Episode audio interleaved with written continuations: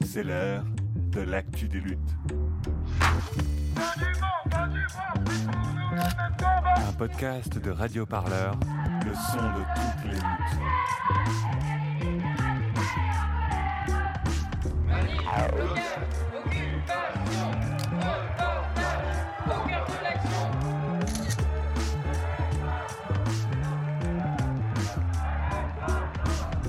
Entre Flashball et Lacrymo, Radio Parleur dans son micro. L'actu des luttes. Des reportages furieux qui vous emmènent au cœur des mouvements sociaux avec celles et ceux qui les font. Nous sommes devenus soldats malgré nous face à cette machine de guerre qui n'a ni sentiment ni état d'âme. Mais cette machine de guerre, il faut la faire tomber. On ne pourra pas la renverser si on n'y va pas ensemble. Radio Parleur, le son de toutes les luttes. S'attendait à passer un bel été, mais le coup de grâce est tombé. Malgré l'obtention de sa licence de droit, elle n'arrive pas à s'inscrire en quatrième année. Des milliers d'étudiants aussi sont dans l'incertitude et pour eux, eh bien, le calvaire continue. Ils ont fait la queue pour manger devant les collectes alimentaires cette année et beaucoup se retrouvent sans rien pour la rentrée. Il n'y a pas assez de place en master pour les dizaines de milliers de licenciés qui sont de plus en plus nombreux. Bonjour à toutes et à tous et bienvenue sur l'actu des luttes de Radio Parleur. Le 24 juin 2021, le hashtag étudiant sans master se retrouvait à la première place des tendances sur Twitter. Il visibilisait un calvaire vécu par des milliers d'étudiantes et d'étudiants fraîchement diplômés de licence mais qui ne parviennent pas à trouver une place pour poursuivre leurs études en master. Des témoignages de détresse affluent sur Twitter, une pétition est lancée en juillet, elle a recueilli des milliers de signatures à ce jour. Cette dernière appelle notamment à l'ouverture de places supplémentaires en cycle master ainsi qu'à une plus grande transparence dans le processus de traitement des candidatures ou encore à une aide plus importante à la mobilité des étudiantes et des étudiants qui seraient amenés à changer de région dans le cadre de leurs études. En cette rentrée universitaire de septembre, des milliers d'étudiantes et d'étudiants restent toujours sans affectation. Alors, pour comprendre leur situation, Victor Amoro, un des journalistes de la rédaction de Radio Parleur, est allé à leur rencontre. Elle s'appelle Léa, Margot et leurs cas sont loin d'être isolés. Euh, du coup, je suis étudiante en droit, j'ai fini ma licence et euh, maintenant, bah, j'ai pas de master. J'ai pris contact avec Margot sur Twitter après avoir lu l'un de ses tweets postés quelques jours auparavant concernant sa situation universitaire. Je la retrouve dans un café à la sortie de son stage d'été. Donc moi, je me suis spécialisée en pénal et euh, du coup, pour les masters, j'ai demandé des masters en concordance avec ma spécialité et d'autres masters qui n'ont pas de concordance avec la spécialité que je souhaite faire euh, après. Donc euh, c'était des demandes assez variées. J'ai eu huit refus, pas que des masters de droit, j'ai été refusée en Sciences Po, j'ai été refusée à Paris Lumière une nouvelle filière et euh, ils m'ont dit motivation insuffisante. Suite à ces différents refus, Margot décide de saisir le rectorat pour faire valoir son droit légal à la poursuite d'études. Il s'agit d'une mesure mise en place en 2016 et qui oblige le recteur à fournir une place en master aux étudiants et étudiantes dans la cohérence de leur parcours de licence lorsque il ou elle se voit refuser l'accès au master dans lequel il ou elle aurait candidaté. Les saisines du rectorat ont augmenté de près de 129% entre 2019 et 2020, et pour cette dernière année, seuls 62% des saisines ont été jugées recevables. Le 19 mai 2021, le droit à la poursuite d'études a finalement été réformé par décret afin de durcir les critères permettant de saisir le rectorat. Pour euh, déjà être éligible au rectorat, il faut euh, qu'on ait au moins minimum 5 refus. On a 15 jours après notre dernier refus pour euh, faire euh, une demande euh, auprès du rectorat. Et donc du coup, bah, j'ai fait ma demande. Et en plus de ça, on peut demander que notre dossier soit réexaminé par les masters qui nous ont refusé. si on atteste que notre dernier semestre ou une année de notre licence a été impacté pour des raisons extérieures à des raisons académiques. On m'a conseillé de le, faire parce que au final c'est la réalité de pourquoi euh, j'ai loupé. euh, enfin pourquoi j'ai loupé, c'est un grand mot et c'est mauvais de dire ça, mais pourquoi en fait mon semestre a été impacté. Donc du coup j'ai dû fournir euh, le certificat de décès de mon père qui était décédé pendant mon dernier semestre. Du coup j'ai dû fournir le certificat de décès. Je suis en procédure pour viol. J'ai dû fournir mon dépôt de plainte. Et euh, ça, euh, je l'ai enlevé au dernier moment parce que c'était hors de question pour moi de mettre mon dépôt de plainte. euh, voilà. Ça a commencé début janvier tout ça et du coup j'ai eu un, semestre très compliqué entre mon début de procédure, l'hospitalisation de mon père en soins palliatifs et après son décès. Donc ça a été très difficile pour moi de, gérer ma procédure et de gérer en plus de ça bah, le décès de mon père. Et du coup, j'ai dû fournir ces justificatifs-là avec les attestations de mes suivis et euh, certificat de décès. Et le rectorat, ils ont postulé pour moi à plus de 10 masters. Et Assas m'a refusé dans tous les masters que le rectorat avait euh, postulé pour moi. Et du coup, comme roue de secours, on va dire, j'ai décidé de postuler au CNAM, Conservatoire national des arts et métiers. Ils ont un master en criminologie euh, sauf que c'est pas quelque chose qui m'arrange parce que c'est un master euh, payant et euh, je perds mon statut étudiant. Le prix du master n'est pas excessif. Le M1 ainsi que le M2 coûtent chacun 1150 ce qui est quand même pas donné à tout le monde. Enfin, là-dessus, j'ai énormément de chance parce que bah, du coup, avec l'héritage, j'ai pu me permettre de, je peux me permettre de savoir que je vais pouvoir payer de moi-même. Mais je vais pas mentir, sans l'héritage que j'aurais reçu, j'aurais jamais pu me permettre de postuler dans quelque chose de privé.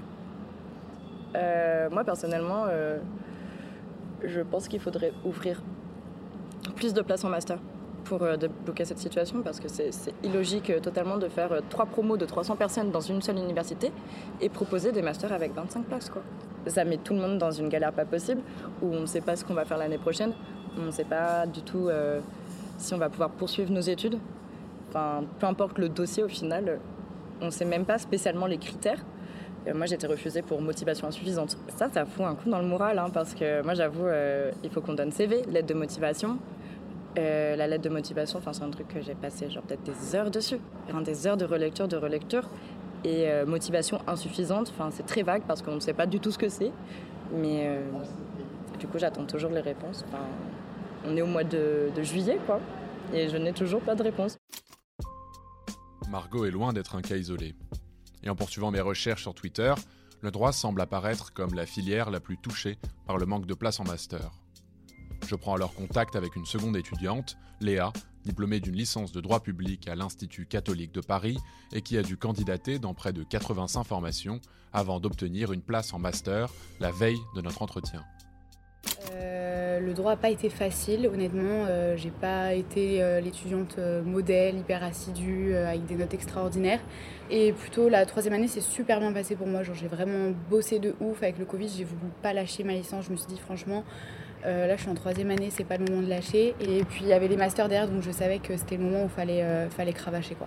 Avec le Covid, on est beaucoup à avoir validé.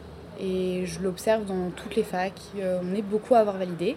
Et donc je me dis, ok, là les masters, clairement ça va être chaud. Donc meuf candidate partout. J'ai fait 101 candidatures dans 32 facs différentes. Et donc du coup, euh, j'ai candidaté à ce qui m'intéressait le plus. Et puis même des facs où j'étais pas hyper intéressée par les cours, je me suis dit franchement, même si j'ai ça, bah, j'aurai un master et je serais contente quoi. Et euh, donc je m'enchaîne que des refus ouais, euh, difficiles. Je suis arrivée à 85 refus sur les 101 candidatures. Euh, on remet tout en question. Je me dis euh, si j'avais pas, si j'avais plus travaillé, si j'avais pas fait un job étudiant, euh, j'aurais plus plus travaillé. Si j'étais restée chez mes parents, je pleure beaucoup et j'ai l'impression qu'on nous informe pas. On s'est retrouvé. Enfin moi personnellement, les masters, ma fac m'a pas du tout aidé. En fait, moi, ce qui me dérange vraiment, c'est que dans ma situation, je suis une étudiante qui vit, donc je paye mon loyer, j'ai besoin de travailler pour payer mon loyer. Euh, moi, je suis pas une fille de bourgeois, clairement, euh, je suis une fille d'ouvrier. Euh, là, la cato, c'est un peu des fils à papa qui ont des noms derrière. Et donc, on des pistons, qui ont des stages très facilement et tout. Et moi, c'est pas mon cas. Et donc, ce que je reproche à la sélection des masters, c'est que on se focus sur les notes. Et alors que pour moi, un étudiant, c'est pas ses notes, forcément. Il y a une personne qui est derrière. Et la sélection est hyper difficile pour la personne qui est derrière. Après plusieurs mois d'attente et des dizaines de refus, Léa reçoit finalement deux propositions de master. Ouais, le dénouement un petit peu heureux, ouais. Euh, bah, j'étais sur liste d'attente à Nice, en fait, j'étais en 28e. Et au bout euh, de trois semaines, euh, lundi matin, je reçois un mail où je suis acceptée. Donc, trop contente, je me dis, yes, j'ai un master et tout. Bon, c'est sûr, faut que je quitte la région parisienne, mais franchement, pour mon avenir, je ferai tout, quoi. Et du coup, hier soir, donc on était mardi, je reçois un mail de l'UPEC à 18h, et, donc Paris-Est-Créteil, et je suis acceptée en droit public des affaires. Et donc là, gros dilemme, où est-ce que je vais? Parce que le master me chauffe pas des masses. Mais l'UPEC est hyper bien reconnu et j'ai interrogé beaucoup de gens autour de moi qui sont en master et qui m'ont dit franchement fonce à l'UPEC, ils ont une très bonne réputation et tu peux rebondir beaucoup plus facilement en étant en région parisienne qu'à Nice, qui est pas une fac hyper bien cotée. Enfin, elle est très bien hein, comme fac, hein, mais elle n'est pas dans les mêmes classements que l'UPEC, pas du tout. Et quand j'ai eu toutes mes listes d'attente, euh, j'ai essayé de faire un classement de mes listes d'attente. Et c'est vrai que c'est difficile de choisir entre euh, un master où les matières m'intéressent de fou, mais la fac n'a pas une hyper bonne réputation, et pour me réorienter par exemple en droit fiscal, puisque c'est ce que je veux faire, euh, ça va être plus compliqué que quand tu viens de l'UPEC. Même si les matières m'intéressent pas, je me dis, allez, c'est un an, je vais travailler même si ça m'intéresse pas énormément, et au moins l'année prochaine j'aurai un master que je veux en région parisienne en droit fiscal. Après, euh, j'espère que tout le monde arrivera à s'en sortir. Franchement, je me dis qu'il ne faut pas désespérer parce que sans une candidature et 80 refus, c'était chaud, mais il ne faut pas perdre d'espoir. Je pense qu'on peut réussir à tous rebondir, mais c'est sûr que ouais, le gouvernement, là, euh, enfin Macron, euh, désolé, mais je te porte pas dans mon cœur. quoi. Suite à ces deux entretiens, je cherche à obtenir des explications quant à ce manque de place en master. S'agit-il d'une situation inédite? Et si c'était le cas, comment l'expliquer? Pour obtenir des réponses à ces questions, j'ai commencé par interroger Issan et Baptiste, deux étudiants appartenant au syndicat Solidaire étudiants et étudiantes. Le ministère de l'Enseignement supérieur et de la Recherche a pendant 20 ans pas du tout prévu, ou en tout cas euh, alloué des moyens pour pallier à une arrivée massive d'étudiantes et étudiantes. Vous aviez des étudiantes déjà qui arrivaient de manière assez importante, du fait des naissances, et de l'autre côté, des étudiants et étudiantes qui ont redoublé pour plusieurs raisons. Et notamment, euh, oui, le fait d'être salarié, le fait d'avoir fait une dépression ou autre. Donc ce qui donne ce sentiment de nouveauté. Je pense que c'est notamment dû aux effets qui sont plus, plus importants euh, et plus condensés euh, sur cette année mais le problème existait déjà, bien avant le Covid, bien avant cette situation euh, cette année. Le manque de place à l'université semble particulièrement toucher les étudiants et étudiantes récemment licenciés de droit et qui cherchent à poursuivre leurs études en cycle master. Alors, le droit, c'est assez particulier parce qu'en en soi, euh, la sélection a été mise en place euh, soit l'année dernière, soit cette année. Avant la mise en place de cette sélection, c'était possible de faire son M1 autant d'étudiants que possible. Euh, mais il y avait 40 places euh, par, euh, par Master 2, etc., etc.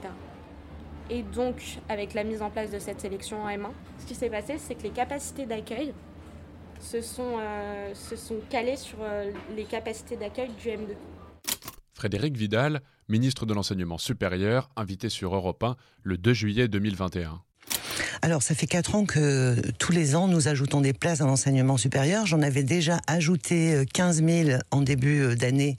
Et c'est 19 000 de plus qui vont être euh, ouvertes cet été. 5 000 pour les BTS et puis 14 000 dans les universités, dans les IFSI. Et donc, c'est au total presque 34 000 places supplémentaires qui seront créées cette année pour cette rentrée. Si la ministre a annoncé la création de milliers de places supplémentaires à l'université, aucune déclaration n'a encore été faite concernant les financements supplémentaires qui seront alloués aux facultés pour leur permettre d'augmenter leur capacité d'accueil à la rentrée. Je pense que euh, en fait, ça va être dans la logique de l'arrêté de licence, où en gros, c'était possible d'avoir déjà des formations totalement dématérialisées, donc à distance. Et avec le Covid et euh, l'investissement massif dans des logiciels permettant d'avoir des cours à distance, je pense que ce sera à distance. Si l'hypothèse formulée par Issan venait à se vérifier, cela signifierait que l'enseignement à distance qui s'est développé durant la crise de la Covid pourrait persister après la fin de la pandémie afin de faciliter l'ouverture de places supplémentaires à l'université à moindre coût. Et cela malgré le fait que ces conditions d'études soient largement critiquées et mal vécues par les étudiants et étudiantes. Le fait est qu'effectivement, c'est des ajouts de places qui sont théoriques. En attendant, les infrastructures universitaires, elles sont toujours pas forcément euh, en mesure d'accueillir, et tant qu'il n'y a pas d'investissement fait là-dedans, et qu'on s'assure que les universités, elles sont euh, salubres, euh, mais aussi qu'il y a assez de places en bibliothèque, de places en restaurant universitaire, de places dans les salles, etc. Enfin, qu'il n'y ait pas des gens dans les amphithéâtres droit, justement, qui soient assis sur les escaliers. bah, nous, on va moyennement y croire. Afin d'en savoir plus sur les modalités de sélection des étudiants et étudiantes en cycle master, j'ai pu m'entretenir avec M. Aurélien Antoine. Il est professeur de droit public à l'université Jean Monnet de Saint-Étienne, Université de Lyon, et co-directeur d'un master 2 de contrat public dispensé dans trois établissements de la région Rhône-Alpes. Dans ce cadre, il intervient dans le processus de sélection des étudiants et étudiantes en cycle master au sein de son université. En tant que directeur de M2, je, participe aux modalités de sélection des M1. Et pour des formations assez généralistes en M1, on peut avoir jusqu'à 800 candidatures, euh, voire des, un millier. Donc c'est évidemment très lourd à traiter et on ne peut pas bien traiter les dossiers dans ces conditions-là. Un afflux de candidatures qui semble d'autant plus important cette année où un grand nombre d'étudiants et étudiantes ont vu leur demande de master refusée par les universités. En réalité, ce qui se passe, c'est qu'en France, même au sein de l'université, euh, vous avez une répartition à la fois territoriale et en termes de, taille d'université et de réputation, des écarts assez massifs.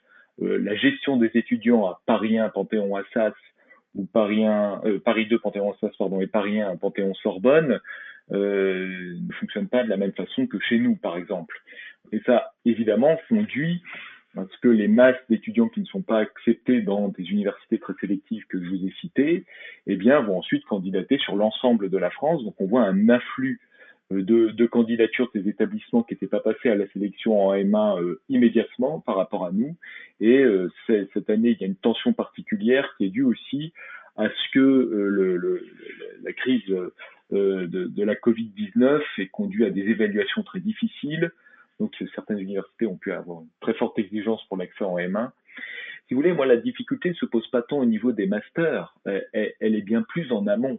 C'est-à-dire qu'il devrait y avoir moins de monde en faculté de droit. Le libre accès à l'université euh, doit être évidemment préservé. En revanche, ce qu'il faudrait faire, c'est réfléchir au nombre d'étudiants en L1, en L2 et en L3, et, et de l'aménagement du territoire. Il n'est pas normal qu'une université comme Paris 2 refuse, soit amenée à refuser des étudiants en L1 qui ont eu mention bien ou même assez bien au bac, enfin qui ont eu leur bac et la moyenne. Parce que cela conduit euh, à un excès qu'on connaît déjà avec les grandes écoles, c'est de considérer qu'une fois que vous avez eu votre bac, eh ben, votre destin est presque déterminé en fonction de vos notes. C'est quand même tout à fait euh, tout à fait détestable. Et moi, je crois beaucoup à cette révélation sur le tard. Le nombre d'étudiants euh, qui sont devenus des juges, des avocats brillants, euh, bon, bah, ces étudiants n'ont pas forcément euh, eu toutes leurs années avec 17 de moyenne, loin de là. Donc il faut laisser cette possibilité-là. Mais il faut qu'au préalable, on ait bien été sûr que les étudiants qui arrivent en première et deuxième année savent de quoi il s'agit, et à l'inverse, au niveau du, secondaire, de, revaloriser les filières professionnelles, les filières technologiques, pour faire en sorte qu'il y ait de la mobilité sociale aussi, pour un fils de cadre, une fille de cadre, il ne devrait pas y avoir de honte à décider de passer un CAP pâtisserie. Je suis désolé. C'est un peu le culte de l'intellectuel du café de Flore, mais ça commence, excusez-moi, hein, parisien à, bien faire cela. Euh, mais la sélection en M1 ne peut être pensée que si on pense d'abord à l'orientation. Au-delà d'un processus d'orientation efficace, se pose aussi la question de la légitimité d'une sélection à l'entrée du cycle master et des critères d'après lesquels celle-ci est effectuée. Le but, c'est d'avoir les critères les plus objectifs possibles en intégrant des éléments euh, qui euh, vont au-delà de la notation parce que là, il peut y avoir des accidents, il faut bien regarder les notes, euh, faire en sorte qu'il y ait une dose suffisante de contrôle continu, sans oublier la part d'examens ponctuels qui permettent ben, de gérer à la fois son stress, sa capacité à la réactivité, faire des entretiens en insistant sur la, sur la personnalité des étudiants, vérifier leur, leur motivation.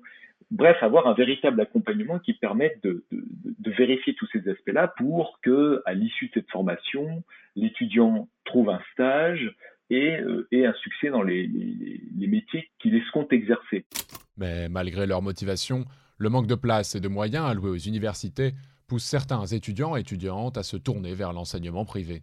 Le grand problème de l'université aujourd'hui et des activités publiques en général, c'est de s'en remettre systématiquement au modèle du privé comme étant considéré plus performant, mais performant vis-à-vis de quoi? Aujourd'hui, c'est la croissance, la production. Et si vous transposez cela à l'université, au diplôme, eh bien, vous allez être évalué sur comme on le voit dans certains classements dans des magazines à propos des formations universitaires, eh bien, de savoir quel salaire un étudiant va avoir à l'issue de son diplôme. Est-ce que c'est vraiment un critère unique et valable? La question se pose. Cette situation euh, vient d'un constat simple, hein, c'est qu'aujourd'hui, les personnalités qui nous dirigent ne connaissent pas le milieu l'université. Alors, Madame Vidal est une universitaire, Monsieur Blanquer est lui-même un professeur de droit, euh, mais euh, ont abandonné l'enseignement et la recherche finalement assez tôt pour se consacrer à d'autres fonctions plus administratives. Et puis, il ne faut pas négliger le rôle des cabinets et de l'armada de, de conseillers qu'il y a derrière eux, qui pour le coup viennent de grandes écoles et ne connaissent absolument rien à l'université. Des mois après l'ouverture des premières phases d'admission, des milliers d'étudiants et étudiantes sont toujours dans l'incertitude quant à leur avenir universitaire. Si la ministre a annoncé l'ouverture de places pour la rentrée 2021, elle n'a pas précisé si ces dernières permettront de suivre les cours en présentiel ou si les enseignements y seront exclusivement dispensés à distance. Le ministère de l'Enseignement supérieur a aussi annoncé une réforme des modalités d'accès en cycle master pour l'année 2022 et compte réformer la plateforme Trouve ton master en s'inspirant du modèle de Parcoursup qui centralise les campagnes d'admission en licence. Enfin, dans le cadre de ce reportage, j'ai sollicité les universités de Paris 1, Panthéon-Sorbonne, Paris 2, Panthéon-Assas, Paris 10, Nanterre Université ainsi que Paris 12, Université Paris-Est Créteil, afin d'avoir des commentaires quant à cette situation, mais aucun des services de communication de ces universités n'a donné de suite à mes demandes. Et bien sûr, Victor Amoro ne désespère pas d'avoir une réponse. Il va continuer à suivre ce dossier dans la rédaction. En attendant l'actu des luttes, c'est fini pour cet épisode, mais on se retrouve dès lundi prochain. Cette fois, cap au large, c'est une équipe de trois reporters qui a pris la direction d'Erquy, en baie de Saint-Brieuc, dans les Côtes d'Armor. Dans cette région, le parc éolien est devenu un espace politique. La confrontation s'envenime autour des éoliennes offshore qui doivent être installées dans la baie. L'appel d'offres pour ce chantier a pourtant été lancé il y a et le chantier a débuté il y a plus de quatre mois aujourd'hui. Pêcheurs, écologistes ou simples riverains et riveraines attachés à leur paysage au gré d'alliances de circonstances, ils et elles font désormais entendre leur voix et rêvent même de faire plier l'État. Le parc d'éoliennes de la baie de Saint-Brieuc est-il appelé à devenir un nouveau Notre-Dame-des-Landes? Réponse avec Johan Compagnon, Valentin Stocké, Guillaume Saligo et Tristan Goldbraun, lundi 27 septembre sur l'Actu des. Vous écoutiez l'Actu des luttes. Un podcast de Radio Parleur, le son de toutes les luttes. Pour ne rater aucun épisode, abonnez-vous sur toutes vos applications de podcast préférées.